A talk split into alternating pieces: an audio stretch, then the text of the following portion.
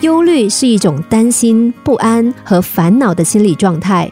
这种心理状态通常是因为一些没有发生的事情，总是担心会出现最坏的结果，所以导致心中不安。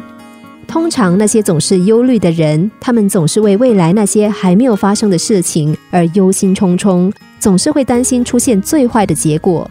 不管做什么事，都会一直担心着。心理学家通过大量的调查和分析，最终得出这样的一个结论。人们所有的忧虑，有四成是因为没有发生的事情，三成是因为已经发生的事情，还有另外百分之六是因为一些自己无力改变的事情。只有百分之四的忧虑是来自于当前的事。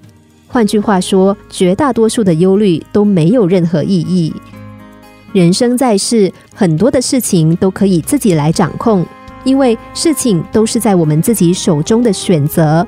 比如。一个卖豆子的人，即使他的生意不好，豆子没有卖掉，他可以把剩下来的豆子拿去磨成豆浆，然后去卖豆浆。如果豆浆也得不到顾客的欢迎，他还可以回家做成豆腐。就算豆腐还是不好卖，大不了做成豆腐干，再大不了就做成副乳。总之，一切都有办法。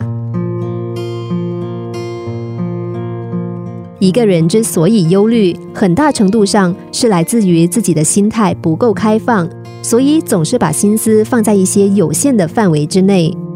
一个忧虑的人，他的心思被这些不值得的事情占据，而不去关注那些真正有价值的事情，这样损失掉精力，也失去创造真正幸福的机会。所以，把那些莫名其妙的忧虑都抛开吧，这样才能够获得足够多的快乐。心灵小故事，星期一至五晚上九点四十分首播，十一点四十分重播。重温 Podcast，上网 U F M 一零零三 t S G。